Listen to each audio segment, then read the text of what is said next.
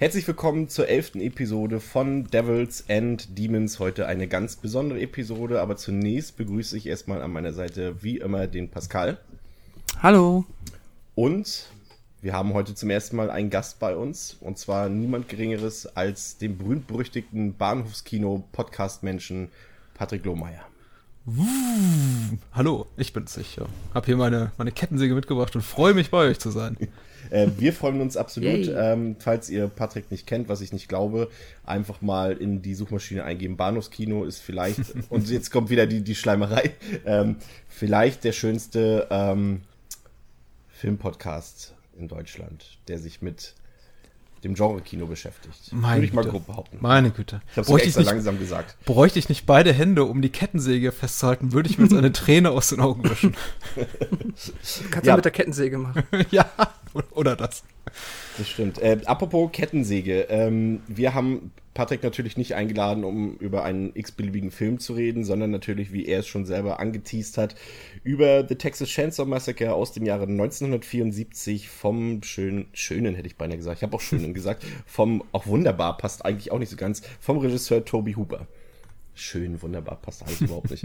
Ähm, ja, in Deutschland zunächst unter dem Namen Blutgericht in Texas veröffentlicht und äh, weil wir Patrick ja auch äh, das Ganze ein bisschen heimisch gestalten wollen, äh, ziehen wir eine kleine, ähm, eines, ein Detail aus dem Bahnhofskino in unseren Podcast hinüber, hinüber, hinüber. Ähm, und zwar darf der Patrick äh, die OFDB-Inhaltsangabe dieses wundervollen Films vortragen. Ich glaube, der User Yankee Doodle hat sie geschrieben und ähm, ja, äh, wir haben sie uns ja schon mal im Vorfeld äh, angeschaut und ich finde, sie gibt eigentlich sehr gut den Inhalt dieses Films wieder, oder Patrick? Ja, man muss auch andere Sichtweisen äh, respektieren und anerkennen. Und äh, ja, das trifft insbesondere hier für Yankee Doodle zu, der 2001 schrieb bei der OFDB, als das Grab von äh, Sallys Großvater geschändet wird, beschließt sie zusammen mit ihrem Freund Jerry, ihrem im Rollstuhl sitzenden Bruder Franklin und zwei weiteren Freunden nach Texas zu fahren. Nach der Begutachtung des Grabes machen sie die Bekanntschaft eines ziemlich komischen Anhalters. Nachdem dem dieser Franklin am Arm verletzt, schmeißen sie ihn kurzerhand wieder raus und setzen ihre Fahrt zum verlassenen Haus des Großvaters fort, in dessen Nähe es auch einen See geben soll. Den See finden sie zwar nicht, dafür aber ein unheimliches Haus und in diesem wohnt das leibhaftige Grauen diese, Beto diese Betonung auf den See finde ich wirklich so faszinierend. Den See finden sie zwar nicht, aber dafür ein unheimliches Haus. Ja. mir ist ehrlich gesagt, mir ist ehrlich gesagt, äh, ich habe den Film ja jetzt so bestimmt 10, 12 Mal gesehen, aber mir ist erst wirklich jetzt beim, bei der letzten Sichtung aufgefallen, dass da wirklich von einem See die Rede ist, zumindest bei Franklin. Das war, fand ich irritierend. Das ist, äh, weil Franklin ja wahrscheinlich auch so gerne schwimmen geht. Ne? Ja. oh. oh, das war jetzt, das war jetzt unter der Gürtellinie. Oh, oh, schon wieder. Hm, ja. Entschuldigung. Sind wir gewohnt. So, normal ist Pascal dafür zuständig. Yeah. äh, ja, warum reden wir über diesen Texas Chainsaw Massacre? Ähm, relativ simple Antwort. Äh, aus meiner Sicht ist es einfach der definitive Independent- und Grindhouse-Film überhaupt. Also ähm, war damals äh, ja ein riesiger Überraschungserfolg, günstig gedreht, 125.000 Dollar Ertrag, bis heute glaube ich um die 35 bis 40 Millionen Dollar. Ähm, wunderbare Produktionsgeschichte, viel schiefgegangen, aber auch viel geklappt durch Kreativität, durch Fantasie. Ähm, ich glaube, äh, schon mal, bevor wir genau auf den Film eingehen, äh, können wir sagen, dass es wirklich, hier trifft es wirklich mal zu, ein Klassiker des Horrorfilms, oder? Definitiv. Oh ja. Also. Äh, ähm, dabei ist es eigentlich, ähm, also wir hatten, man muss dazu sagen, das erwähnen wir hier auch gleich, das ist der äh, tatsächlich, ich dachte, Patrick dachte wahrscheinlich schon, er kommt drum rum, aber wir erwähnen es trotzdem nochmal, das ist tatsächlich der zweite Versuch dieses Podcasts. ähm, und äh, wir versuchen ihn jetzt tatsächlich synchron einfach nochmal komplett nachzusprechen und äh, wir hoffen, dass es uns, dass es, dass es uns gelingt. Ähm, ja, sehr äh, gut. Ich dachte gerade, Entschuldigung, im Vorgespräch, ich wollte eigentlich fragen, ob wir das jetzt nämlich, ob wir da drüber acten oder ob wir darauf eingehen. Aber ich finde es auch also, besser, dass wir, dass wir nochmal ganz so klar feststellen, sind. dass Patrick daran schuld ist, dass wir nochmal Das wollte ich eigentlich, das wollte ich nicht. Aber ich auch nicht, aber jetzt passt es doch ganz gut. Ja, ähm, aber wie gesagt, auch bei diesem Film ist bestimmt viel schief gegangen und deswegen ähm, können wir uns da auch mal outen. Also so ist es nicht. Ähm, ja, also das Schlimm wäre nur, wenn wir beim letzten Mal irgendwie über sowas wie Date-Movie gesprochen hätten und das jetzt nochmal machen müssten. Aber mm. sagt mir gerade gar nichts, der Film. Ja. Egal. 2000er? Mm, ja. Friedberg und Seltzer ähm, Spoof-Comedy, die auch äh, Meet the Spartans und ähnliche Machwerke verbrochen haben. Oh, das ist wirklich ganz tief. Also den habe ich ja. ja gesehen und der war wirklich unterstes Niveau. Deswegen lieber zurück zu einem guten Film, würde ich sagen. Ähm, ja, also warum The Texas Chainsaw Massacre? Unter anderem deshalb, weil er in Deutschland eigentlich äh, eine ebenso berühmt-berüchtigte Zensur, Indizierungs-, Beschlagnahmungsgeschichte hat, wie der Film eigentlich selbst. Ähm, Patrick, du bist ja auch schon, ja, wahrscheinlich wesentlich länger Filmfan, Filmfanatiker, Filmliebhaber als wir. Du hast es wahrscheinlich ähm, etwas früher mitbekommen, äh, warum dieser Film so berühmt-berüchtigt ist, warum er verboten wurde, warum er indiziert wurde. Ähm, wie, hast, wie sind deine ersten Erfahrungen denn zum Beispiel gewesen mit dem Film? War es schwierig für dich, den zum ersten Mal zu sehen? Ich habe ihn tatsächlich erst relativ spät zum ersten Mal gesehen, tatsächlich, weil er nicht so leicht verfügbar war. Ich meine, es gab auch damals schon in meiner Jugend, das ist tatsächlich schon ein paar Jahre her, in den frühen 90ern äh, habe ich dann die Splatting Image gelesen, Movistar, als Movistar eben auch wirklich Hardcore-Genre-Kino gemacht hat und nicht dieses, dieses, dieses Kiddie-Fanheft wurde, in, als das, das es heute ist. Ist es wirklich dieselbe Zeitschrift?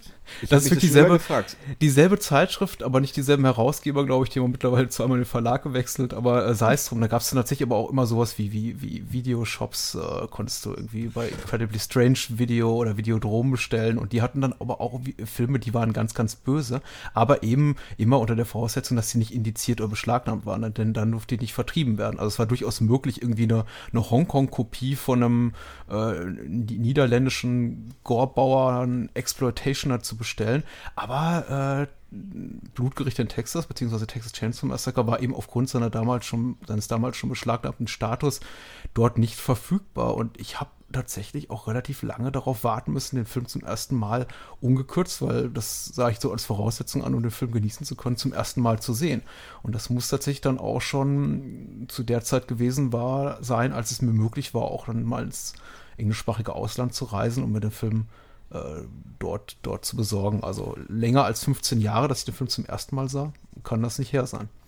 Wie geht's ja, denn euch so, oder? Das, das passt ja dann ungefähr zu äh, äh, meiner Geschichte, als ich den Film das erste Mal gesehen habe, aber leider eben nicht wie du ungekürzt, sondern gekürzt. Und das war auf der Klassenfahrt nach Dresden im Jahre 2002 der kleine Krischi noch ganz klein und unbedarft. Keine Ahnung von Film, keine Ahnung von irgendwelchen gekürzten, von irgendwelchen Schnitten, von irgendwelchen Zensurgeschichten oder Indizierungsgeschichten.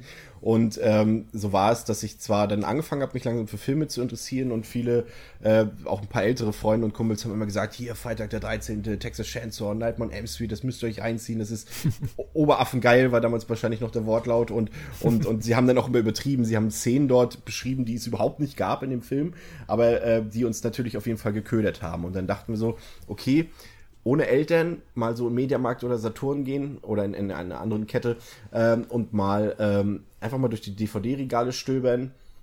Hat man sich gegönnt und ich sah diesen Film, Blutgericht in Texas. Und ich dachte so, lese auf der Rückseite, Texas Chainsaw, interessant, weil ich hatte mir nämlich gerade äh, da, wie gesagt, angefangen mit Horrorfilmen, hauptsächlich tatsächlich durch Buffy, äh, die Vampirjägerin.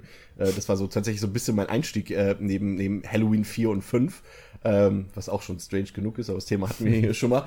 Ähm, und äh, dann habe ich mir zwei Bücher geholt, ähm, so, so, so, ja, ging es hauptsächlich um Teenie-Horror, so halt so basierend auf Buffy und Scream und so weiter und dann federführend, weiterführend. Und äh, da konnte ich dann schon was über Texas Chainsaw lesen und da stand auch schon drin, berühmt, berüchtigt und was die Freunde erzählt hatten. Und dann hatte ich die, diese, diese DVD in der Hand. FSK 16 stand irgendwo hinten auf, damals ja noch hinten auf der Rückseite dieser DVD.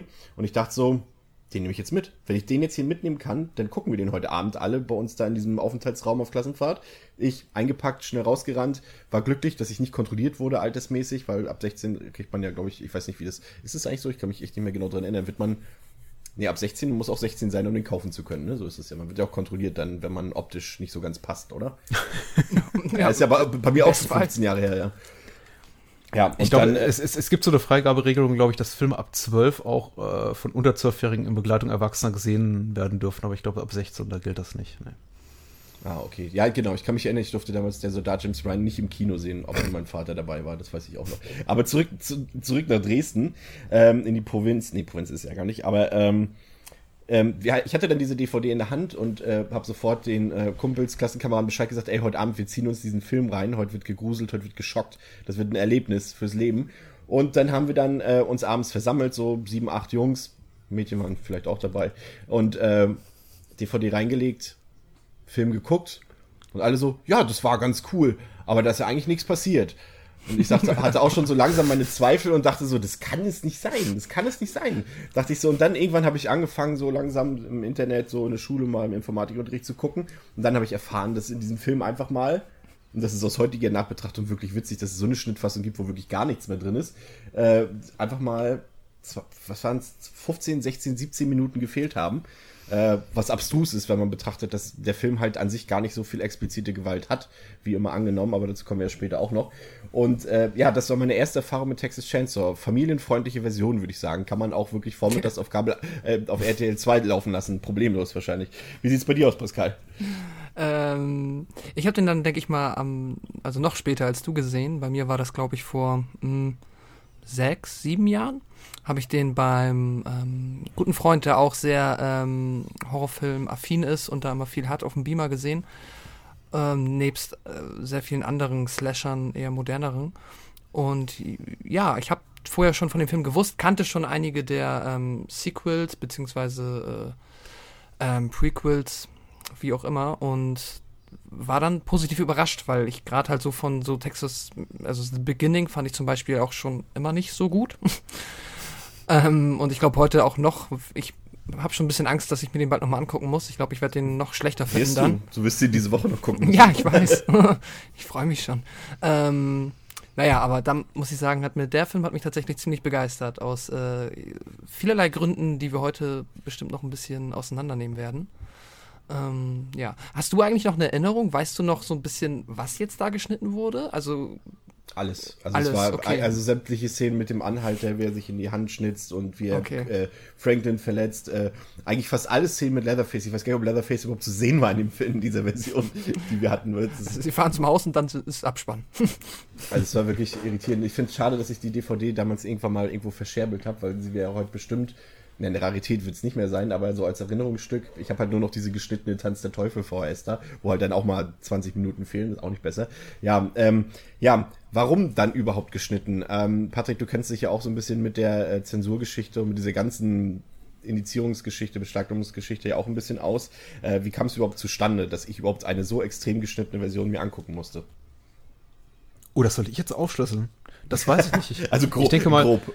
Naja, ich meine, äh, klassisches Vorgehen ist natürlich irgendwie gerade bei äh, Filmen, wo die rechte Lage ein bisschen diffus ist, will eigentlich heißen, äh, irgendwie 1000 Firmen besitzen in 100 Ländern irgendwie Weiterverwertungsrechte für den Film, den dann doch immer wieder ans Publikum zu bringen. Und dadurch, dass eben die äh, gekürzten, die waren ja auch schon bereits leicht gekürzt, aber auch eben auch die ungekürzten deutschen Fassungen alle dann später wegindiziert und wegbeschlagnahmt wurden. Ich meine, Indizierung ist ja noch nicht verboten, aber Beschlagnahmung ist dann eben dann doch auch äh, der, der Erwerb strafbar oder zumindest nicht erlaubt. Also der, der Besitz ja auch wiederum nicht, das ist ja alles ein bisschen kompliziert. Aber äh, um zu deiner, um deine Frage zu beantworten, ist es ja durchaus möglich, es immer mal wieder zu versuchen und zu sagen, jetzt machen wir eben quasi eine, eine, eine krass äh, zurechtgekürzte Fassung, die wir rausbringen, der man, die dann eben auch vertrieben werden darf. Und ich denke mal, dass äh, die, die Denke, die das Label da so antrieb, sowas wie diese ab 16 Fassung auf den Markt zu werfen, die war einfach jene, dass man sagte, wir haben da einen tollen Titel, wir haben aber einen Film, der eigentlich verboten ist. Jetzt gehen wir mal ganz auf Nummer sicher, machen quasi ja eine, eine Kinderschnittfassung drauf und versuchen damit einfach ein bisschen, ein bisschen Profit zu machen. Offenbar hat es ja funktioniert, du hast ja das Ding ja gekauft. Also. und äh, tatsächlich ist es ja auch so, dass man mit, mit, mit, wenn man mit weniger ähm, ki kinoaffinen Menschen oder medienaffinen Menschen spricht, oft so, dass die äh, die absurdesten, quakigsten Versionen irgendwelcher Filme zu Hause liegen haben und niemals auf die Idee auch nur kämen, dass da irgendwas fehlen würde. Aber, Ähm. wie, aber wie soll man das auch tatsächlich erfahren? Ich sag mal, wir sind ja jetzt nun, sag ich mal, Film-Junkies und äh, wir wissen es oder haben es dann irgendwann erfahren und sind mittlerweile informiert, wo ist was geschnitten, wer ist es indiziert, äh, was ist beschlagnahmt und, und so weiter. Aber wenn du jetzt wirklich, sag ich mal, einfach nur gerne Filme guckst, aber jetzt nicht großartig da Hintergrundwissen haben willst oder irgendwelche Produktionsnotizen oder irgendwelche hist historischen Einordnungen von Filmen haben willst, dann weißt du das einfach nicht. Also mein Vater guckt auch gerne Filme, aber äh, ich glaube, wenn er jetzt in, in Kaufhaus geht und äh, sich so einen Film holen wollen würde, der würde da nicht drauf achten, er würde das nicht wissen, dass wir in Deutschland äh, flürzte und, und indizierte Filme haben, obwohl er sehr gerne Filme guckt und auch viele Filme im Regal hat. Aber er wüsste es einfach nicht. Ja, ich habe es ja. ja auch erst letztens geschafft, mir, obwohl ich mich ja durchaus damit beschäftige, aber einfach aus Verplantheit, mir im Saturn dann eine 16er Fassung von Drive zu kaufen. Wo ich oh. halt auch so dachte, so, wo ich auf dem Rückweg schon dachte, so, hä, das ist doch irgendwie falsch. Und wieso gibt es das überhaupt? Naja. ja, man stellt es immer weniger in Frage. Zwei Zielgruppen halt, ne? Ja, man stellt es aber auch immer weniger in Frage. Ich meine, mittlerweile ist ja die Altersfreigabepolitik relativ liberal. Es gibt es Sachen wie das, wie Carpenters das Ding und Nightmare on Elm Street und äh, Hellraiser jetzt neuerdings und Society, also wirklich solche Schlock, Schlockmeisterwerke ab 16, äh, dass man es eigentlich schon gar nicht mehr in Frage stellt, dass mittlerweile sowas wie, wie Drive eben auch fast ab 16 freigegeben sein könnte. Aber woran das genau liegt, ich weiß es nicht. Ich kann ja nur mutmaßen. Ich denke mal, äh, mhm. an Texas Chainsaw Massacre störte vor allem die FSK und dann eben auch in letzter Konsequenz die, ähm, die BPJM, die ja dann letztendlich beschlagnahmt, das macht ja die FSK nicht. Äh, die, die Intensität, denke ich mal, einfach des Films, äh, dass einfach, dass diese, diese, diese Grundstimmung, das ist einfach so, dass, dass diese Aura von Gewalt über diesem Film hängt und ihn einfach so unerträglich bedrückend und bedrohlich erscheinen lässt. Und das kriegt man eben auch nicht durch Zensurschnitte aus dem Film äh, rausgepresst Vielleicht in einer ab 16 Fassung, meinetwegen, die dann ja relativ inkohärent sein muss. Ich meine, ähnliches hat man ja radikal versucht mit so einem Film wie zum Beispiel Hellraiser 2. Das ist für mich auch noch so ein exzessives Zensurbeispiel, den man, glaube ich, irgendwie um 20 Minuten gekürzt hat, um dann eine ab 18 Freigabe äh, für zu kriegen, weil der Film einfach so von so einer Perversität durchdrungen ist, dass man zumindest damals meinte, irgendwie, den müsste man komplett zerstückeln, um den irgendwie vertreiben zu können. Aber äh, zum Glück leben wir ja jetzt in besseren Zeiten, ne? Seit äh, genau. spätestens seit, seit 2011, meine ich. Genau, 2011 ähm, hat sich tatsächlich mal ähm, ein ja damals noch eher unbekanntes, heute schon wesentlich bekannteres äh, Label dem Film angenommen, nämlich äh, die Turbine Mediengruppe. Mediengruppe stelle ich jetzt einfach mal in Frage, auf jeden Fall Turbine. Ähm, die haben tatsächlich ähm, versucht, den Film freizukriegen. Sie haben ihn, glaube ich, erstmal in Österreich in einer schönen Version auf den Markt gebracht, aber sie wollten ihn halt auch in Deutschland frei zugänglich machen. Hat sicherlich viele Anwaltskosten und viele Gerichtskosten ähm, wurden da wahrscheinlich aufgebracht und dafür muss man auch wirklich dankbar sein, weil sie dadurch auch viel in die Wege geleitet haben letztendlich, was wovon wir heute noch profitieren, dass halt Filme, wie du sagst, wie Hellraiser, wie ähm, was ist jetzt noch alles in letzter Zeit äh, auf dem Markt, Tanz der Teufel und so weiter und so fort. Battle Royale. Und wahrscheinlich Battle Royale und in Zukunft wahrscheinlich noch viel mehr, ähm, worüber man Filme, in denen wir vor ein paar Jahren ohne Umwege nicht rangekommen sind, die stehen jetzt halt, da steht jetzt einfach, Tanz der Teufel steht im Mediamarkt einfach so im Regal. Das ist äh, fantastisch, aber auf der anderen Seite auch ähm, abstrus. Jedenfalls, ähm, äh, Turbine hat jedenfalls es geschafft, diesen Film ja, äh, vom Index zu kriegen und, und äh, hier legal ab 18 auf den Markt zu bringen und in, in zig Versionen mittlerweile schon rausgekommen. Aber man muss sagen, das ist tatsächlich einfach ein, ein, ein toller Schritt gewesen, weil es kostet halt auch viel Geld, gerade für so ein kleines Label. Ähm, und, und da so viel Mut zu riskieren, das einfach durchzubringen, das hätte ja auch einfach scheitern können und dann wäre das Geld einfach weg gewesen. Ähm, und kann man nicht oft genug loben. Also ich finde es auch nach wie vor immer noch toll und dass sie da so hinter waren. Ähm, und wie gesagt, hat scheinbar, ich gehe davon aus, wenn so ein Film wie Texas Chainsaw Massacre vom Index kommt, eine Freigabe kriegt, dass es halt auch dann bei vielen zum Umdenken geführt hat und die dann gesagt haben bei der BPJM und was auch immer, ähm, ja stimmt, also wenn wir den jetzt runtergenommen haben und der Film ist jetzt eigentlich auch nicht mehr so äh, ernst zu nehmen, dann nehmen wir den auch noch runter und so weiter und so fort. ähm, aber wie gesagt, es war, äh, es war ja nicht nur in Deutschland so, es war ja auch in vielen anderen Ländern auf der ganzen Welt so, dass der Film halt beschlagnahmt oder verbannt wurde, wie bei den Video Nasties damals in, in, in Großbritannien. Also das ist tatsächlich ausnahmsweise mal kein rein deutsches Problem bei diesem Film gewesen. Ja. Ähm, das hatte sich Toby Hooper wahrscheinlich äh, damals, als er den Film 1973 gedreht hat, wahrscheinlich gar nicht so gedacht. Ähm, er hatte halt nach dem Studium ein paar kleine Filme gedreht, an die eigentlich ja kaum jemand Interesse gezeigt hat.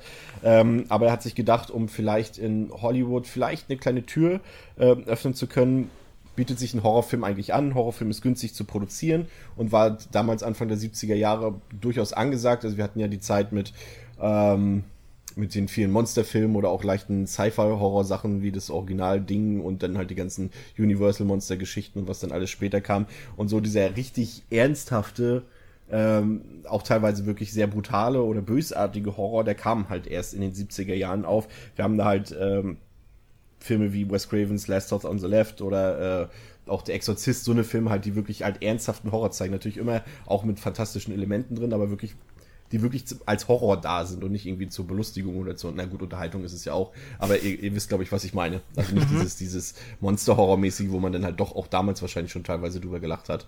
Und das ist hier ja schon eine ganz andere Hausnummer, gerade zu der Zeit, ich weiß nicht, ähm, wie kam das eigentlich auf? Also das äh, waren sicherlich auch politische Hintergründe, äh, Watergate-Affäre, Vietnamkrieg, die, glaube ich, dazu geführt haben, dass viele Regisseure einfach äh, knallharte, realistische Stoffe ins Kino bringen wollten, um da halt auch mal, zumindest unter dem Vorwand eines Horrorfilms auch die Leute ein bisschen zum Nachdenken anzuregen. Das ist natürlich bei vielen Horrorfilmen kann man das im Nachhinein umdeuten und sagen, der hatte diese und diese Absicht und dabei hat er einfach nur gedacht, ich mache hier einen Metzelfilm. Aber ich glaube schon, äh, Patrick, dass man das so sagen kann, dass es auch viel Politik und Gesellschaftskritik in so einem Film, gerade Anfang der 70er, auch Hills of Ice wäre ja auch noch ein Beispiel.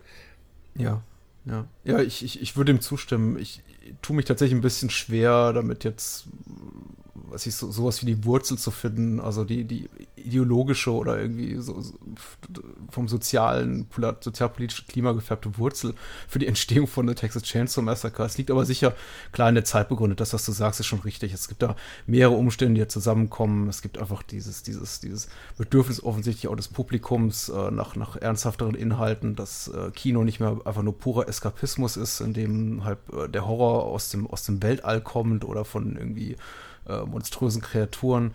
Es, äh, was ich ja auch noch mit reinspielt, ist einfach das, das Ende des äh, Pro Production Codes in Hollywood, so, so wie wir ihn kennen, also wie, so wie er damals einfach über Jahrzehnte äh, gelebt und gehasst wurde, ich wollte schon sagen geliebt wurde, aber gehasst wurde irgendwie von Filmemachern. Und ähm, da, da waren ja Filme wie jetzt Easy Rider, die Ende der 60er da einfach ein neues Horn stießen und sagten, okay, wir zeigen jetzt irgendwie Sex und Drugs und Rock'n'Roll und eben böse Biker auf, auf Motorrädern.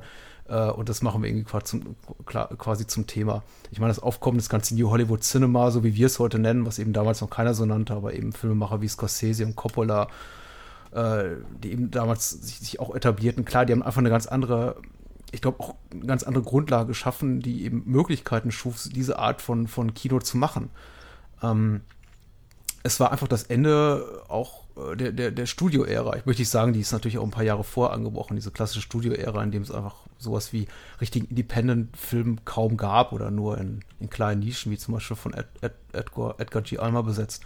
Aber es, es gab einfach die Möglichkeiten plötzlich und äh, klar, auch das politische Klima, um was quasi nach sowas verlangt hat, wie äh, Texas Chainsaw Massacre. Und gut, gut, dass es so war, denn wir profitieren ja heute davon. Wir haben nämlich ein Meisterwerk vor uns. Das stimmt, absolut, ja.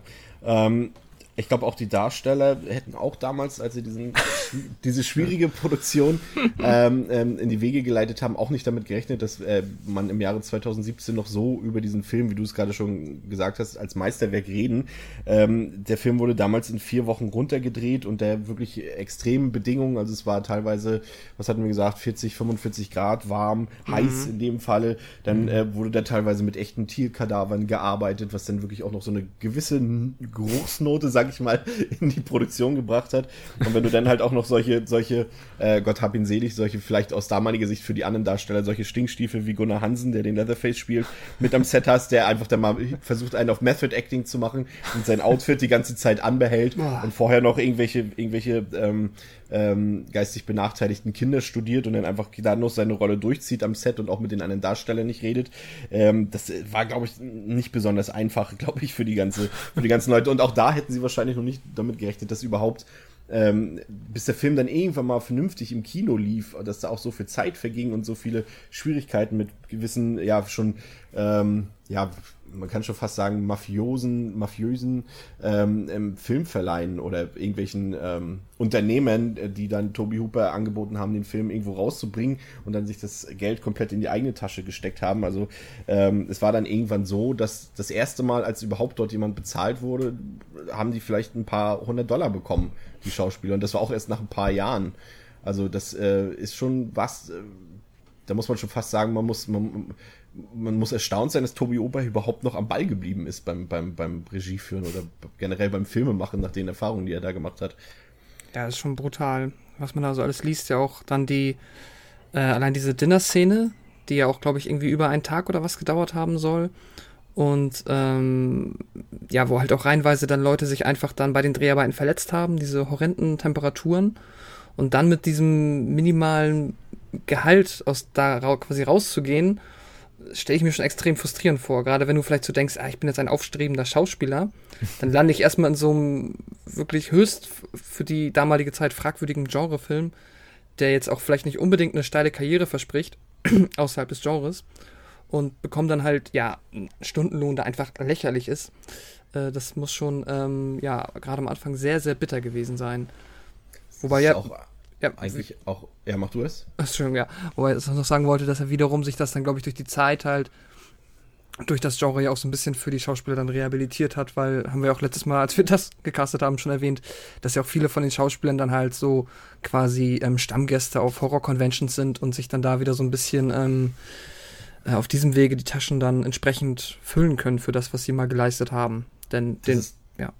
Das ist eigentlich erstaunlich, dass das gerade, äh, dass es erst später, ein paar Jahre später, angefangen hat, dass äh, Leute, die in Horrorfilmen mitspielen, auch große Karrieren hinlegen können. Nehmen wir jetzt mal als Paradebeispiel zum Beispiel halt Jamie Lee Curtis aus, aus, aus mhm. äh, Halloween oder auch dann die Leute, die dann halt heute Superstars sind wie Johnny Depp in, in Nightmare on M Street oder Kevin Bacon, Freitag der 13. Und damals, wenn wir uns den Cast heute mal angucken, Marilyn Burns, kommen ja später noch dazu, als, als ja quasi erstes richtiges, originales Final Girl in der moderneren Horrorgeschichte. Ja, ähm, aber mit was bringt man sie noch in Verbindung, außer mit diesem Film. Sie hat eigentlich nichts mehr danach gemacht, großartig an Schauspielerei und auch die anderen Darsteller, sei es Gunnar Hansen, sei es Edwin Neal, da kam halt auch nicht viel und, und das kam halt erst Jahre später, dass die Leute damit wirklich auch mit Horrorfilmen Geld verdienen konnten und sich auch eine Karriere in Hollywood ebnen konnten. Aber das war hier scheinbar ein paar Jahre zu früh, auch gerade wenn wir die anderen Filme, die wir ja schon erwähnt hatten, Last House on the Left zum Beispiel, äh, das sind halt Leute, die sitzen auf Conventions heute, die müssen Autogramme geben, verlangen dafür 40 Euro für ein Autogramm. Und, und, aber das ist halt deren Lebensunterhalt größtenteils. Aber als Schauspieler sieht die niemand mehr und will vielleicht auch gar keiner mehr sehen. Das ist schon auch ein bisschen, ein bisschen leicht tragisch, finde ich. Das weil, stimmt. Aber vielleicht dachten sie sich auch einfach nach Texas Chainsaw Massacre, wenn das Schauspielerei ist, dann wollen die damit nichts mehr zu tun haben. das ist ja der Horror. Im wahrsten Sinne. Mir fallen jetzt auch keine guten, guten Gegenbeispiele ein, aber ich denke mal, wenn du als Schauspieler mitwirkst, ich möchte mal sagen, in, in extremen Kino und gerade Kino, was vielleicht auch noch sehr von Zensur und äh, Verbotsmaßnahmen betroffen ist, ist es schon relativ schwierig, darauf eine Karriere zu basteln. Ich versuche jetzt auch an andere Filme zu decken, mich dazu fragen, was ist aus denen geworden an Filme eben wie äh, Last House on the Left, Mono Brutaler ist ja in Deutschland, was eigentlich auch schon dämlich ist. Äh, wurde ja auch schon erwähnt, oder sowas jetzt mal neueren Datums macht hier oder so. Das sind eben auch alles, äh, die, die Schauspielergesichter prägen sich schon einem ein, aber das sind alles, da sind alle keine großen Karrieren draus erwachsen. Und ich glaube, die, die Tatsache ist einfach, diese Filme dann oft über viele Jahre einfach schwer zugänglich und auch so, weiß nicht, despektierlich betrachtet werden und schwer zugänglich sind, trägt einfach seinen Teil dazu bei. Und wenn, dazu, wenn dann fünf bis zehn Jahre nichts passiert und dann irgendwie Leute in den 80ern plötzlich anfangen, so zu sagen, oh, Texas Chainsaw Massacre ist ja doch eigentlich so, sowas wie ein Meisterwerk, ist es dann auch fast zu spät. Mhm. Ähm, was mir sehr leid tut für Menschen der, der jetzt wie Marilyn Burns oder Gunnar ja. Hansen. Ich meine, der Film ist heute im, im, im Museum of Modern Art in, mhm. in New York, glaube ich. New York müsste es, glaube ich, sein. Mhm. Ähm, hätte damals wahrscheinlich keiner gedacht. Ich glaube, damals, so gerade Anfang der 70er, war jetzt, also ich will jetzt nichts, du kannst mich gerne korrigieren, Patrick, äh, du hast da wahrscheinlich ein bisschen mehr Expertise. Ähm, das war ja, glaube ich, jetzt nicht so weit äh, vom, vom, von der Akzeptanz her entfernt von einem Pornofilm, oder? Teilweise? So vom, also ich kann mir nicht vorstellen, dass jetzt äh, da die Kritiker in den 70ern, Anfang der 70er groß aufgeschrieben sind, oh, Horrorfilme, darauf haben wir gewartet, auf diese Art und jetzt noch brutaler. Ich glaube, das ist damals vielleicht nicht mal unbedingt ein Zeugnis gewesen, wenn man in so einem Film mitgespielt hat, ein positives Zeugnis.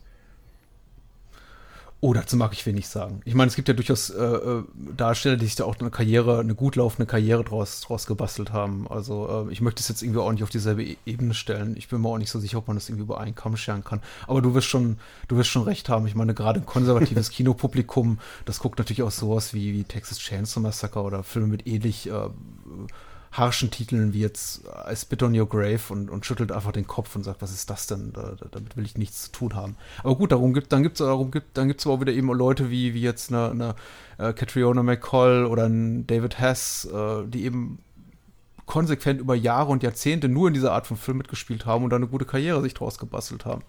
Also David Hess ist der Hauptdarsteller aus Last on the Left und, und Hitchhike ja. und äh, aus 1001 Terrorfilm und die konnten anscheinend. Er hat eigentlich immer dieselbe Rolle gespielt, ne? Aber wenn das man ist das richtig, kann, das, das ist ja auch bei Bruce, es ist letztendlich wie bei einem Typen wie Bruce Campbell, ist es nichts ja, anderes. Also der hat seinen Kultstatus mit einer Filmreihe gemacht und äh, dabei ist er nicht mal ein besonders guter Schauspieler, aber er ist halt Kult. Oh, jetzt habe ich es gesagt, Entschuldigung.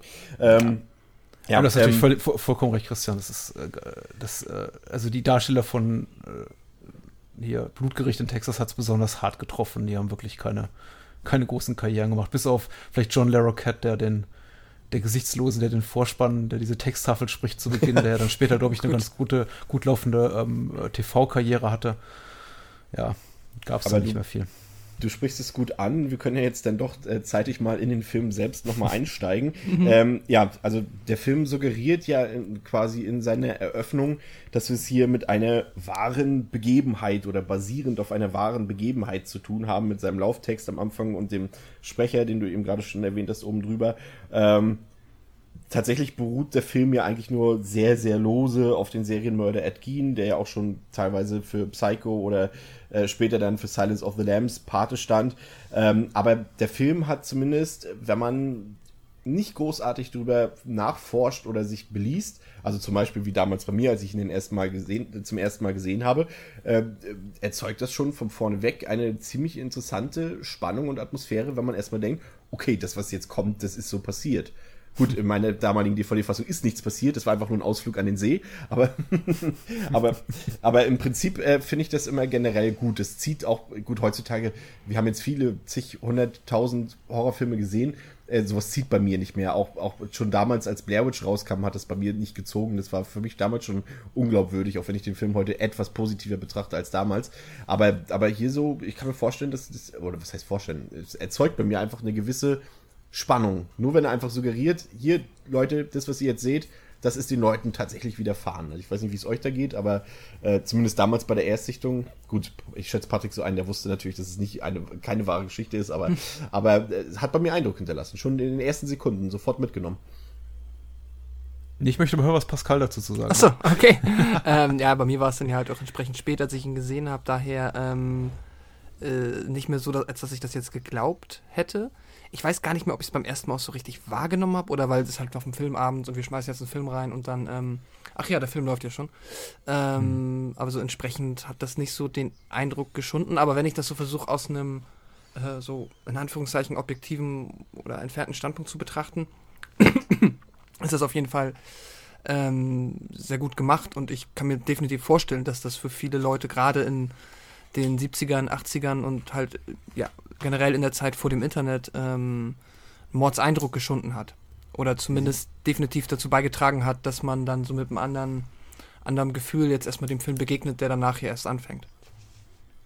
Es ist schon so ein bisschen beunruhigend, das stimmt. Also, obwohl ich dem auch jetzt nicht äh, aufgesessen bin, diesem, diesem kleinen, na, ich weiß nicht, wie es mal sein soll, Trick der Filmemacher, irgendwie zu sagen, äh, ja, hier, sie sagen ja niemals basierend auf wahren Begebenheiten, aber klar, diese, diese Texttafel hat schon so eine gewisse Autorität und dann diese, diese, diese Blitzlicht unter Blitzlichtern entstandenen Aufnahmen da von verwesten Leichen in diesen äh, Proto-7 ähnlichen äh, Opening Credits. Das ist mhm. klar, das hinterlässt schon so ein bisschen den, den Anstrich von, ja, möglicherweise Authentizität. Äh, das hat schon so ein bisschen was Dokumentarisches und das ist schon beunruhigend. Wobei man ja auch sagen muss, ich denke mal, man muss nicht besonders schlau oder belesen oder cinephil sein, um dann zu erkennen relativ schnell, dass das äh, dass der Film rein fiktiv ist, denn von dieser Ästhetik, die der Film ja so hat, in den ersten paar Minuten lässt er auch relativ schnell ab. Und der Rest des Films ist ja sehr, sehr schön, fast schon pittoresk fotografiert. Also mm, da ist ja. ja. dann, ist ja, ist ja dann wenig mit äh, Realitätsanspruch.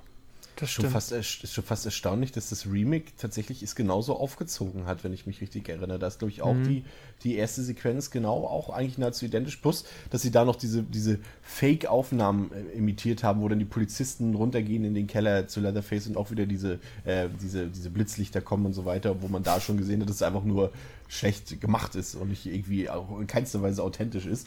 Ähm, erstaunlich, einfach erstaunlich, dass sie es halt 30 Jahre später nochmal so probiert haben. Ja, ich glaube auch einfach, weil selbst wenn man das dann nicht glaubt, denkt man dann vielleicht zumindest drüber nach, dass es zumindest etwas ist, was so sein könnte. Weil es jetzt ja, das ist ja genau dieses mit dem realistischen Setting, das ist zumindest so etwas, was ähnlich oder wie halt auch passieren kann. Und vielleicht ist es ja auch mal irgendwo in Texas so gewesen und nur niemand weiß es, weil das dann halt irgendwie totgeschwiegen wurde oder was auch immer, so wie Roswell oder whatever. Ja, wir, wir, sollten an der Stelle, ich meine, wir müssen ja auch die, die, die Inspiration hinter dem Film auch mal kurz thematisieren und zumindest erwähnen, auch wenn, denke ich mal, viele mhm. mit ihr vertraut sind, dass es nämlich schon ein bisschen ange, an, angelehnt ist an die, an die Morde, die Ed Gein äh, verübt hat, glaube ich, aber auch in Texas, der der 50er Jahre muss es gewesen sein und der ja auch äh, inspirierend, sage ich mal, tätig war für viele, viele Werke aus der Literatur, aus dem Film, also allem voran Psycho, Filme Neuron Datums wie Texas Chainsaw Massacre, also einfach schon so eine, so eine Inspirationsquelle war. Da war jemand, der hat quasi, ja, Menschen gehäutet oder zumindest Dinge mit ihnen gemacht, die man nicht mit Menschen machen sollte und das irgendwie in, in, in großer Menge. Also da war schon so wie eine, wie eine Faszination da, glaube ich, auch mit äh, wahren Morden und Verbrechen, auf die sich der Film auch beruft. Und ich glaube auch die, mhm. das war schon so im, im, in der kollektiven Wahrnehmung der Menschen auch, die den Film damals gesehen haben. Und deswegen denke ich schon, dass der das, das einen mordsmäßigen Eindruck hinterlassen haben muss auf ein 1973er Kinopublikum, wenn die dann sowas sehen. Die, die der Film ist ja jetzt nicht unbedingt durch seine toll konstruierte Geschichte berühmt geworden, sondern, wie wir es schon gesagt haben, vor allem ähm, durch zumindest ähm, erstmal die offensichtliche Beschreibung, dass dieser Film sehr brutal und grausam ist. Ähm, wenn wir uns den Film, ich weiß jetzt nicht, wann ihr den zum letzten Mal gesehen habt, wahrscheinlich auch jetzt nochmal kurz vorher zur Vorbereitung, ähm, wenn man sich den heute anguckt, kann man sich eigentlich die ganzen Reaktionen, Kontroversen kaum noch vorstellen, weil man eigentlich den Film wirklich gezielt mal nach wirklich expliziten Gewaltszenen absucht, kann man die eigentlich ja man braucht nicht mal eine ganze Hand dafür. Ich meine, du hast es ja schon beschrieben, Patrick, das ist natürlich schon allein die Atmosphäre, die der Film hat, diese düstere, mhm. diese bösartige Atmosphäre natürlich auch schon mal ein Grund für sowas sein kann. Aber, aber die Szenen, die mir damals halt äh, von meinen Bekannten versprochen wurden, die gab es halt auch in der ungekürzten Version dieses Films nicht. Und ich finde, es macht der Film ja generell schon mal sehr clever, dass er es so inszeniert, dass du halt, es gibt ja diese, nehmen wir mal als Beispiel ähm, die erste Szene, in der jetzt geht's wieder mit den Namen los. Ähm, war es Kirk? Ich glaube, es war Kirk, ist der mhm. Erste, der äh, dran glauben muss in diesem Film. Ähm, dass, dass er halt dieses Haus aufsucht und, und irgendwie, ich weiß gar nicht, nach was er da gesucht hat, aber ähm, und er, er, geht in dieses Haus und plötzlich öffnet sich hinter ihm diese Metalltür, eine finstere Gestalt mit einer scheinbar ja menschenartigen Maske kommt heraus, äh, zieht ihn in die Tür, schlägt zweimal mit dem Hammer auf seinen Kopf und dann wird die Tür zugezogen. Klingt erstmal brutal, aber es spritzt jetzt kein Blut. Und es geht auch alles mhm. rasend schnell. Und das ist auf der einen Seite natürlich jetzt für die, für die, für die Psyche des Zuschauers, äh, ist es brutal, definitiv. Da spielt sich viel im Kopf ab. Was könnte jetzt passieren? Was passiert jetzt? Was macht er mit dem? Aber es ist halt nicht zu sehen. Und, und, und das ist halt das, was der Film wirklich so gut macht, halt, dass er wirklich noch und da kann man auch wieder perfektes Remake oder auch die, die Prequels, Sequels damit reinnehmen. Die zeigen das halt alles. Und das mhm. macht sie automatisch schon nicht mehr so interessant. Weil es ist nun mal so, Horror ist immer dann am besten, wenn er sich größtenteils im Kopf abspielen kann beim Zuschauer, also bei Horrorfilmen natürlich. Und, und das macht dieser Film halt einfach auch so gut, dass er halt viel mit unserer Psyche und unserer Vorstellungskraft spielt. Und das, das ist einfach eine Stärke des Films aus meiner Sicht. Ja, vor allem, weil er ja halt auch es einem dadurch erspart, dass er es halt nur so indirekt zeigt dass man halt ähm, so aus dieser Fantasie des Films geworfen wird, indem man halt sich dann so schlechten Spezialeffekten irgendwie mhm. ausgesetzt sieht, die es halt dann damals zwangsweise gewesen wären.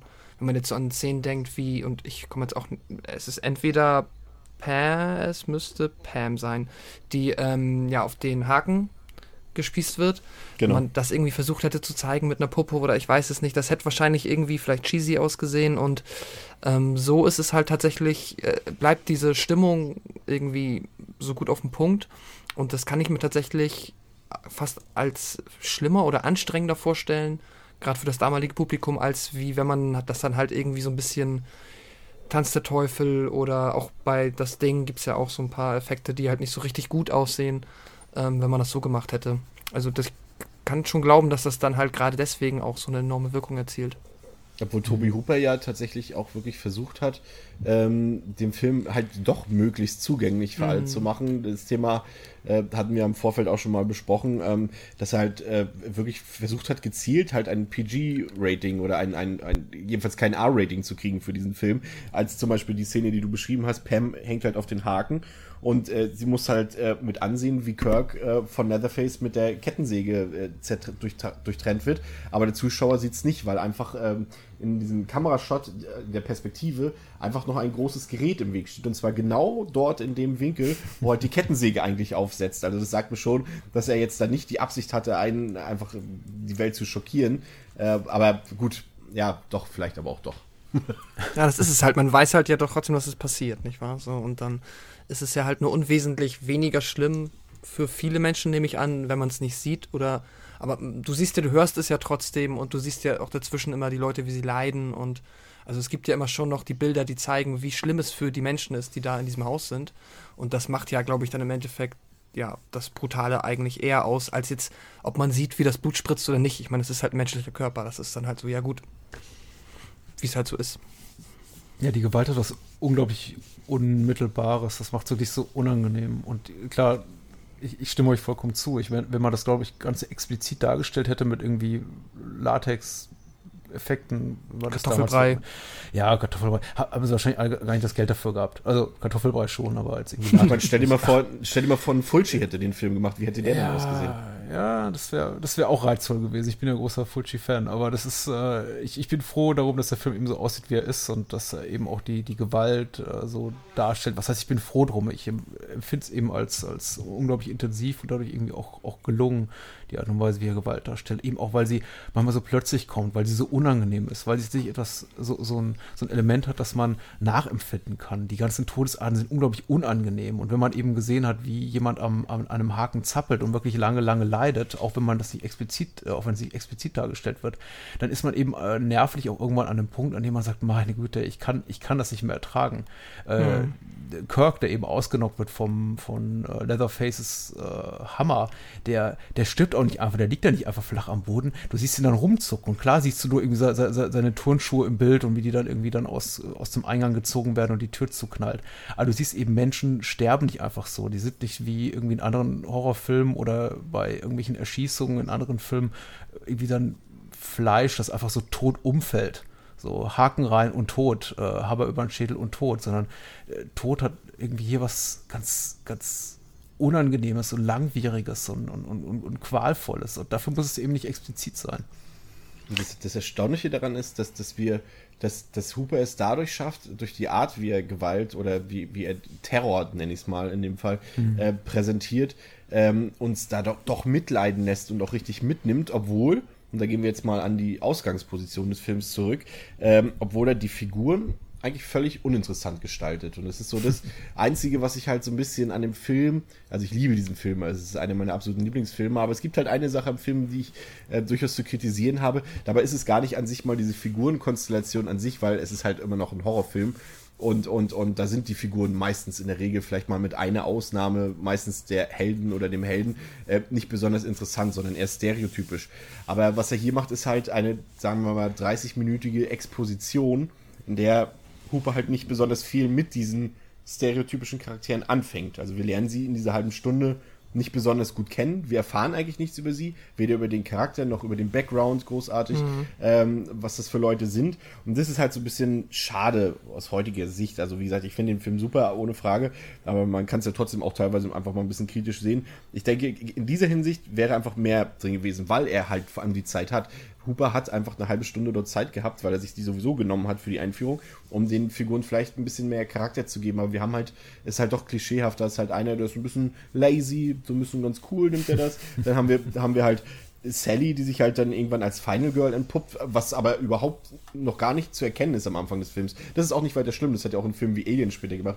Da weißt du ja auch am Anfang nicht, wenn du den das erste Mal siehst, dass ausgerechnet Ellen Ripley nachher die Heldin dieses Films ist. Das ist überhaupt nicht schlimm. Aber man hat eher das Gefühl, dass Sally äh, quasi die Heldin wird, weil die anderen halt schon tot sind und sie übrig ja. blieb so in dem Sinne. Okay, das ja. ist wahrscheinlich auch das, wo man im echten Leben zum Helden, wo man im echten Leben zum Helden geboren wird, weil einfach alle anderen weg sind.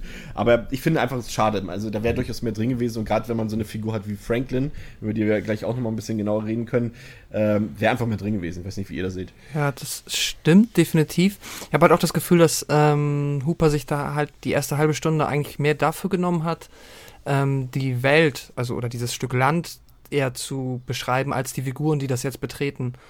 Ähm, was halt dann natürlich dazu führt, dass die Figuren nicht wirklich ausgearbeitet sind und halt jetzt eigentlich durch die Bank äh, auch jeder andere hätte sein können, weil es ist halt, ne, du erfährst nicht wirklich was darüber. Ähm, Im schlimmsten Fall nervt der eine halt noch und da ist unsympathisch. Ähm, aber dafür erfährst du halt so ein bisschen was, schon mal, dass dich so ein bisschen in diesen ähm, trostlosen irgendwie brutalen Landstrich halt so einführt. Dadurch halt, dass du erstmal den ähm, Anhalter hast, der halt mega seltsam ist. Dann wird ein bisschen was über dieses Schlachthaus erzählt, der Friedhof und so weiter. Und halt dauernd mit dieser eindringlichen Stimmung und Atmosphäre, die halt einfach so staubtrocken ist, ähm, da halt schon diese halbe Stunde benutzt wird, um das mhm. so ein mhm. bisschen zu etablieren. Was ich auch, glaube ich, gar nicht so schlimm finde, weil das ist ja wesentlich interessanter. Also ich meine, es geht ja, eigentlich ist ja die Hauptfigur, beziehungsweise die Hauptfiguren sind ja, ist eigentlich die Familie.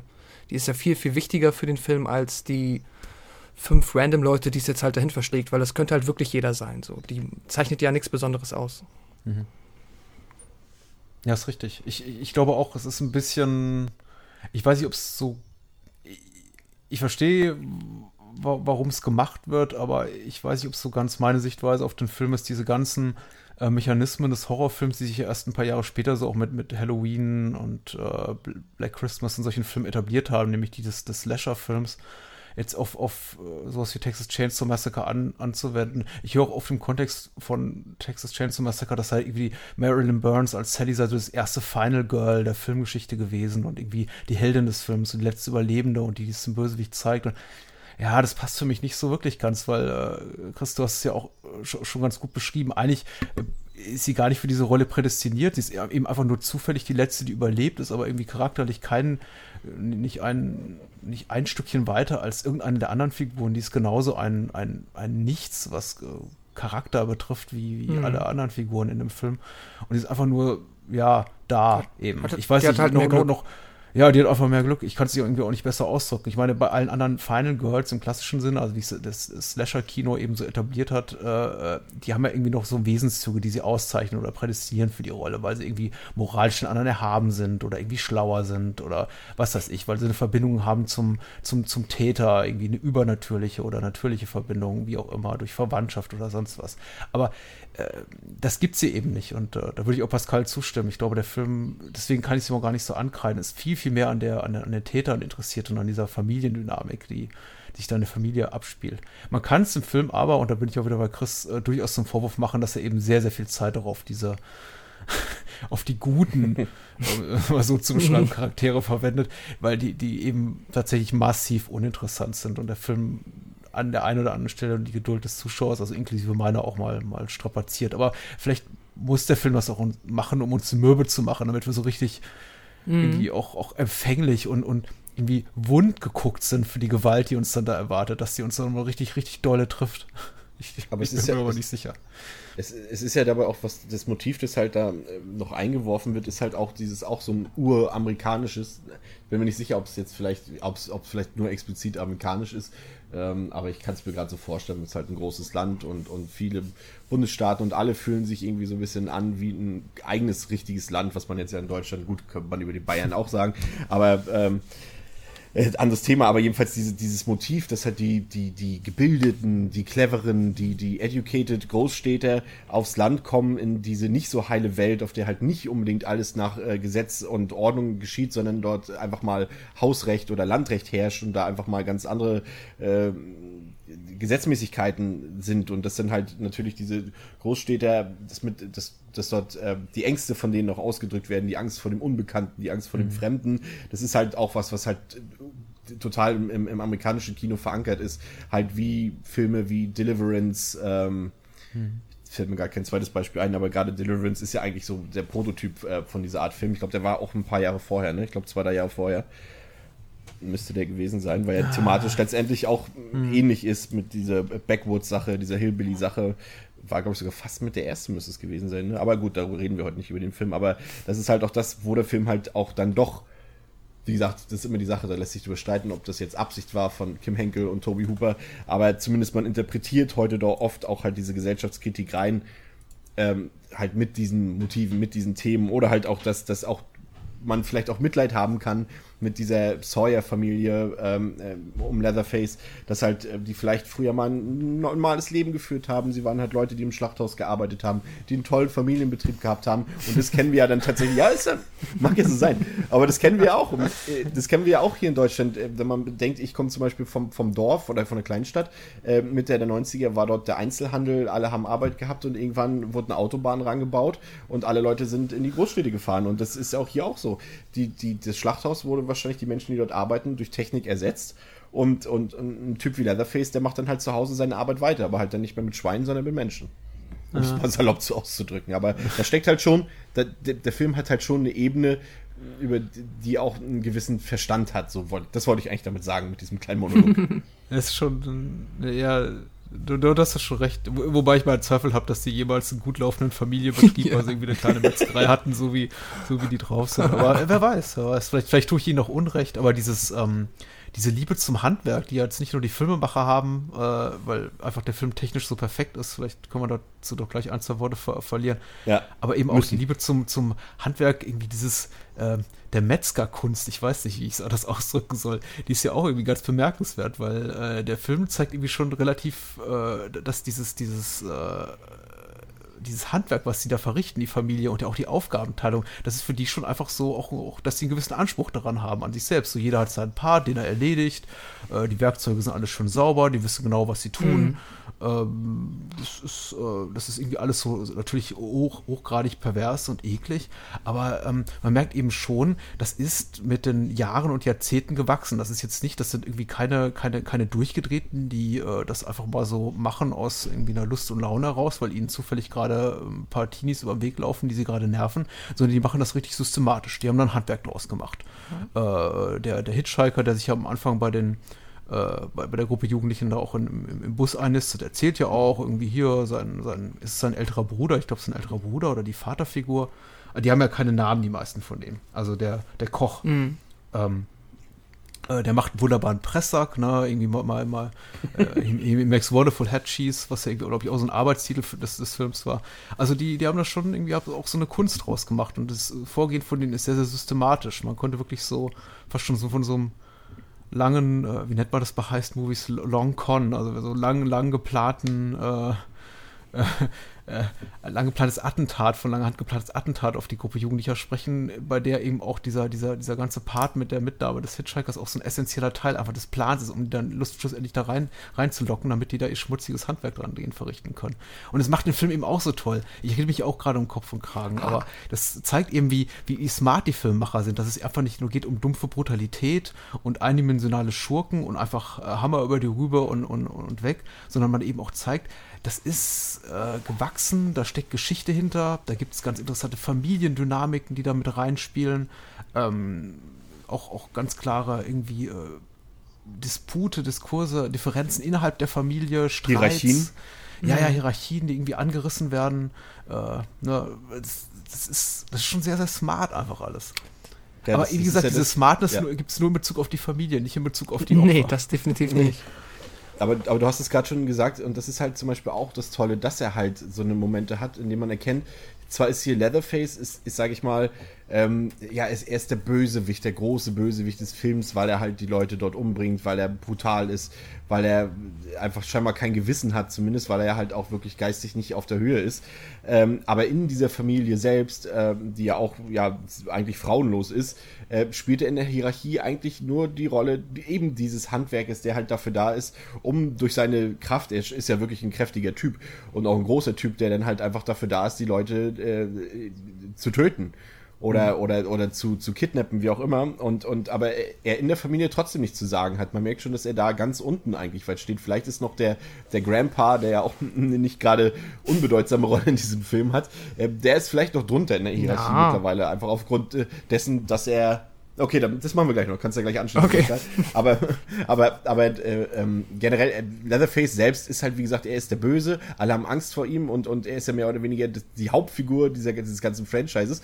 Aber in dieser Familie spielt er halt eigentlich gar keine so große Rolle. Und das finde ich auch gut, dass es halt äh, auch sowas da zur Geltung kommt. Aber ja, äh, zum Grandpa. Äh, Achso, nee, ich, Entschuldigung, ich wollte eigentlich nur ähm, bezüglich der Rollenverteilung, weil ich glaube, das ist ja schon auch so dieses halt, die Ältesten sind ähm, immer noch die ähm, Leute, die man respektiert.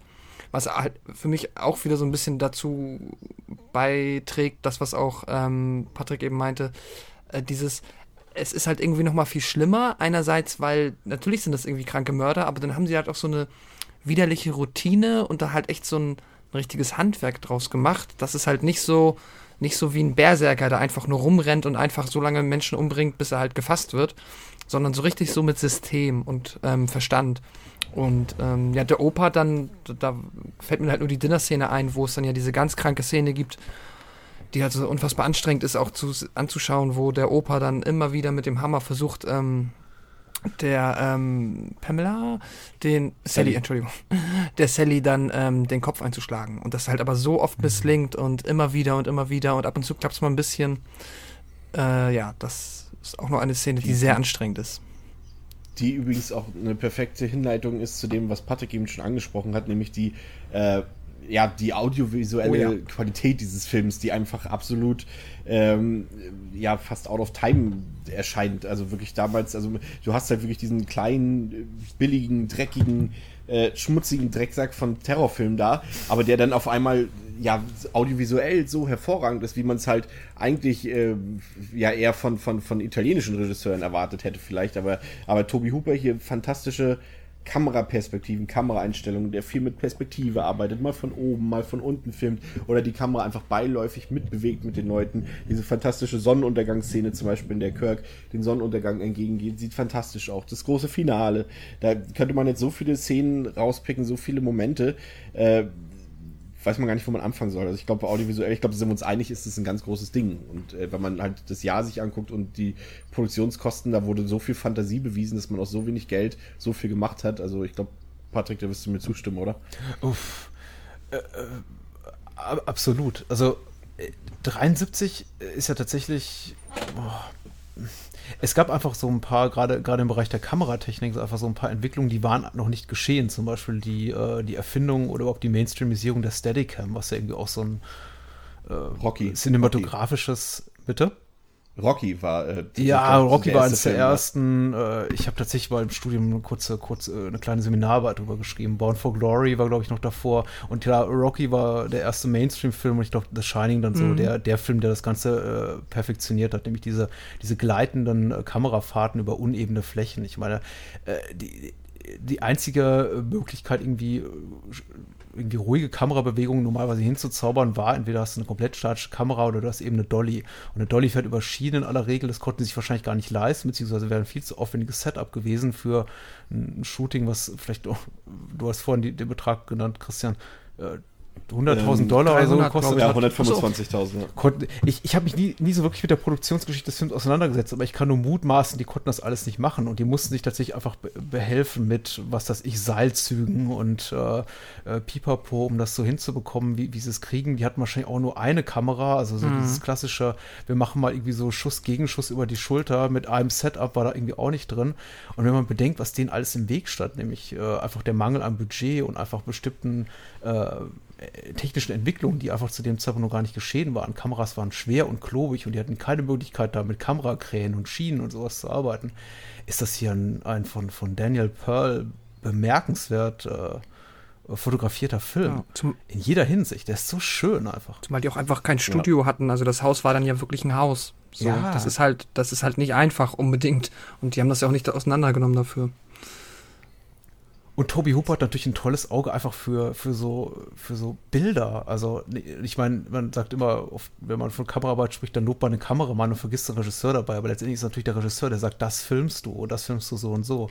Und der, die haben natürlich da beide ein ganz tolles Hooper und Pearl, ein wirklich tolles Auge für Details, die so, wirklich sinnbildlich geworden sind für den äh, amerikanischen neuen äh, Terrorfilm dieser, dieser Tage, der, der frühen 70er. Also dieses, diese Einstellung des toten Gürteltiers und des grünen Vans und einfach Franklin im Rollstuhl zu beginnen, das, ist, das hat sich so alles in die, in die, in die, in, in die, in die Psyche aller äh, Liebhaber des, des äh, modernen amerikanischen Horrorfilms so eingebrannt. Das sind Bilder, die man nicht mehr vergisst. Hat der Kameramann äh, danach noch was gemacht? Ich bin gerade tatsächlich. Ähm, zum Beispiel das Remake, ja. Ja? ja, ja. Da haben sie auch, da haben sie, ich weiß, ich habe den ja damals im Kino auch gesehen, habe auch das Marketing ein bisschen verfolgt, da haben sie wirklich auch mit gewuchtet mit dem Fund. Also, dass sie gesagt haben, hier, Daniel Pearl, der Kameramann vom Original, macht jetzt auch die Kamera beim 2003er Remake. Ich bin auch gerade drauf auf dem ähm, Artikel, weil mich das in dem Moment auch interessiert hat, als Patrick davon geschwärmt hat. Ähm, und hier ist anscheinend noch die Verbindung, dass er nämlich äh, Pearl für Michael Bay das Every Breath You Take Musikvideo gedreht hat und die darüber dann beide zusammen mhm. ähm, zum Chainsaw Remake gekommen sind. Was die Aha. Das, das, das, ist, das ist tatsächlich eine, Familienver äh, eine Verknüpfung, die fast an die Familienverknüpfung der Sawyers. Äh, ja, sozusagen. Ach ja. Ähm, ähm, wir haben jetzt über, schon ähm, über die visuellen Qualitäten geredet, aber ähm, auch die Soundkulisse spielt natürlich eine absolut große Rolle in dem Film. Ähm, die, ja, ich, großartig will ich fast gar nicht sagen, weil wenn man sie halt separat betrachtet, also ich würde sie jetzt nicht äh, zum Kaffee trinken mit meinen Eltern auflegen hier irgendwie. Also es ist halt nicht wirklich, es ist halt nicht wirklich Musik, es ist halt so eine verstörende Soundkulisse, die halt nicht mit Instrumenten eingespielt wurde, sondern eigentlich, ja, eigentlich das abbildet, was wahrscheinlich ein Tier im Schlachthaus um sich herum hört. Und das ist, das läuft halt so permanent äh, immer so im Background über dem Film. Und das ist halt auch noch das, was halt so diesen Film so unglaublich verstörend und dreckig macht. Also das ist halt so dieser perfekte Einklang, äh, ja, Audiovisualität halt, ne? Und das ist halt großgeschrieben im Film. Also ich finde, die Soundkulisse steht dem im Nichts nach, auch wenn sie halt separat betrachtet natürlich furchtbar nervig ist. Mindestens so nervig wie Franklin. Aber, ähm, aber als Gesamtkonstrukt ist es fantastisch audiovisuell. Also kann man einfach nicht meckern. Also. Das stimmt. Da kann man. Und vor, und vor allem, vor allem ist halt das, was, was, was wir halt nicht sehen im Film, halt diese doch dann extreme Gewalt, die wir halt, die sich im Kopf, Kopf abspielt, die wird halt noch verstärkt durch die Bilder, die wir stattdessen sehen oder durch das, was wir hören und das macht halt einfach super. Also, also cineastisch äh, kann man dem Film, glaube ich, eigentlich nicht wirklich was vorwerfen. Nö, nichts, was mir einfallen würde. Nee, nee, auf keinen Fall. Kein also Fall. gerade unter den Umständen, wie entstanden ist halt, ne? Da muss man den eher, an jeder Stelle eigentlich nur loben. Ja. Und vor allem, was, was halt auch noch gut macht, ist halt, dass er die so alle Facetten des Horrors ablichtet. Also er hat halt schon diesen, äh, diese, diese physische Gewalt durchaus, aber hat halt auch diese psychische Gewalt und, und auch, die sich auch auf den Zuschauer überträgt und halt auch einfach mal nur Szenen, die einfach nur so ein subtiles Unbehagen auslösen, wo halt vielleicht mhm. mal gar nicht so wirklich was passiert, wo zum Beispiel einfach nur ein See gesucht wird, aber man, aber, aber, man, schon, aber man schon weiß, okay, wie, wie, wie es der äh, Yankee Doodle schon gesagt hat, äh, der See wird jetzt nicht äh, das Highlight dieses Films werden und, und, und das macht der Film halt schon ganz gut. Aber ähm, noch bevor wir uns langsam äh, dem Ende äh, widmen, ähm, eine Sache noch, die mir so ein bisschen, die hatte ich auch nur nachgelesen, weil es mir vorher gar nicht so bewusst war, aber dann jetzt bei der letzten Sichtung ist mir das doch ein bisschen aufgefallen, ist halt, dass der Film halt, ähm, ähm, ja, halt diese Zwischentöne ausblendet und nicht so wirklich hat. Also er hat entweder ist er ganz ruhig und es passiert nichts, oder er hat halt diesen totalen Todeskampf so, aber es fehlt so ein bisschen so diese, diese Zwischenmomente. Ich weiß nicht, ähm, hatten wir auch schon aber mal vorher drüber geredet. fehlen, die, fehlen die die ernsthaft, ja? Es ist die Frage, ob, ob, sie. Äh, also ich, ich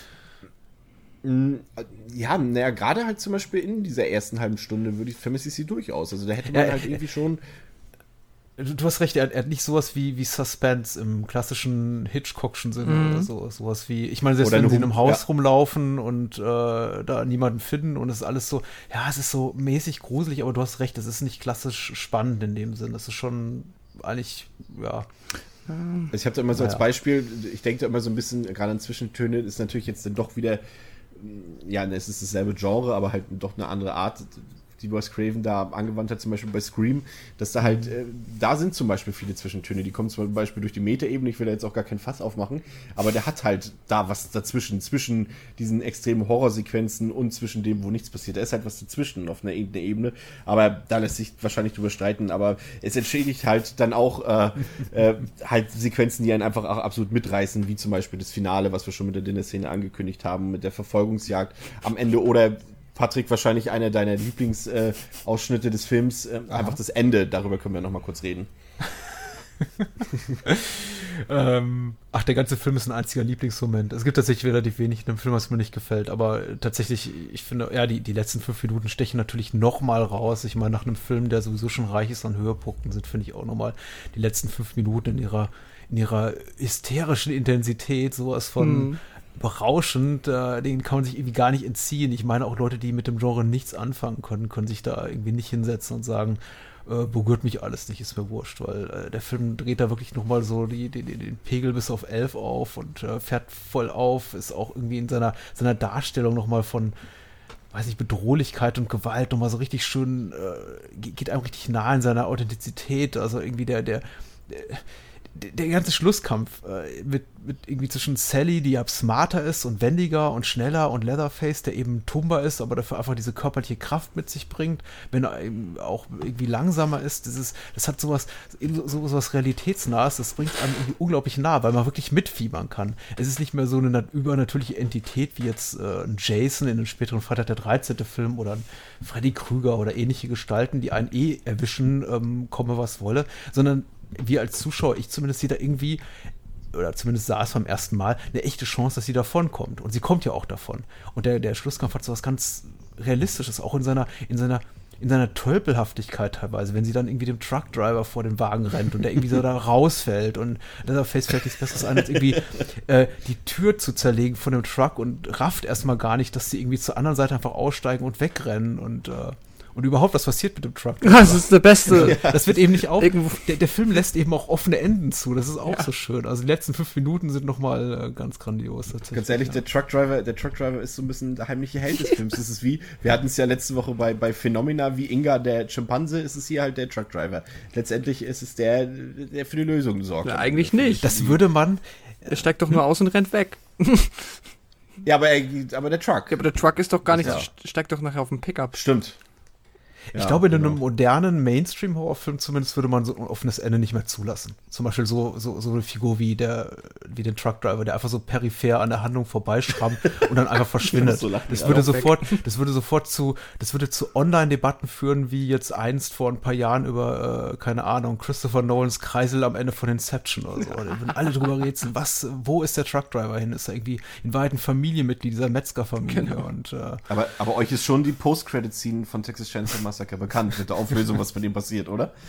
Nein, Spaß. Sehr gut, ähm, sehr gut. Also ich, also ich glaube, wir sind, äh, es ist euch jetzt allen äh, bewusst geworden, dass wir drei durchaus ähm, in unserer dreifältigen Masse ähm, Fans dieses Filmes sind. Ähm, und und ähm, falls ihr den Film noch nicht gesehen habt, ist es ein absolutes Must-Seen also man musste, wer, wer sich für Horror interessiert, muss diesen Film gesehen haben, wird ihn wahrscheinlich auch gesehen haben. Aber bevor wir uns verabschieden, kommt noch mein Lieblings-Trivia-Fact. Ihr beide kennt ihn ja mittlerweile schon, aber die Zuhörer leider noch nicht. Ähm, und zwar ähm, gab es ja dieses ähm, berühmte deutsche Filmplakat oder Kinoplakat zum Blutgericht von Texas, auf der halt äh, so ein, wie so eine Art fast Mannschaftsfoto beim Fußball oder von irgendeiner anderen Sportart die Sawyer-Familie aufgestellt ist und so für die Kamera posiert. Und ähm, dieses Kinoplakat ist dadurch zustande gekommen, dass zufällig ein Deutscher, ausgerechnet natürlich ein deutscher Urlauber, äh, am Set von Texas Chainsaw Massacre äh, unterwegs war und ein Foto, ein Set-Foto, ähm, was wahrscheinlich für irgendwelche anderen Promo-Möglichkeiten in Betracht gezogen wurde, äh, er hat es gefunden auf dem Boden und hat es mit nach Deutschland genommen und als dann, als er dann irgendwie mitbekommen hat, dass der Film hierher kommt, hat er das scheinbar an den Verleih weitergegeben und daraus hat man dann dieses Familienfoto zum Kinoplakat gemacht. Also auch die Deutschen haben was äh, mit dem Blutgericht von Texas am Hut. Das ist sehr gut. Ich habe noch einen letzten, ja. gut, ja. noch einen Trivia-Fact meinerseits, ähm, den habe ich letztes Mal auch versucht unterzubringen. Und zwar das tolle Haus äh, aus Texas Chainsaw Massacre, das wurde nämlich dann irgendwann mal umgesiedelt und befindet sich jetzt in Kingsland, Texas und ist ein Restaurant, das dann auch das Texas Chainsaw Massacre Haus heißt, wo man essen gehen kann. Und das dann, ja, weiß ich nicht, da gibt es bestimmt coole Men Sachen. Menschenfleisch. ja, also wer da mal ist. Ja. Genau. Also, ähm, wir bedanken uns erstmal, ich spreche jetzt mal im Namen äh, von Pascal und mir, äh, bei dir, Patrick, mhm. dass du dabei warst. Du bist natürlich gerne herzlich in Zukunft wieder eingeladen, uns mit deiner Expertise zu beehren. Jetzt darfst du noch mal kurz rot werden. Ähm, ich würde wirklich gerne dieses Steakhouse. Und ich würde auch nicht fragen, wo das Fleisch herkommt. ja. Das fragen wir uns eh nicht, an, an, Jetzt bin ich angespitzt. Nee, besser nicht, nein. ähm, Leider ist äh, Patrick beim nächsten Mal nicht dabei. Wir haben ihn also quasi eigentlich nur die, die, die, die Kirsche auf der, wie nennt man das Sprichwort? Ich bin ja so schlecht darin, die Kirsche auf der Sahnetorte, wie heißt es? Kann man so sagen. Kann man so ja. sagen, okay, das, da, bin ich ja, da bin ich ja zufrieden. Denn ähm, wir werden uns natürlich in der nächsten Woche noch mit den Sequels äh, zu diesem tollen Franchise beschäftigen, yeah. mit so illustren Filmen wie Texas Chainsaw Massacre 2, Texas Chainsaw Massacre The Beginning, Remake, Prequel, 3D, Sequel, Leatherface, die Rückkehr, was auch immer. Ähm, aber das ersparen wir natürlich Patrick. Und äh, wie gesagt, vielen Dank, dass du dabei warst. Und ähm, ja, bis zum nächsten Mal. Tschüss. Vielen Dank für die Einladung. Ja, Tschüss. Kein Problem.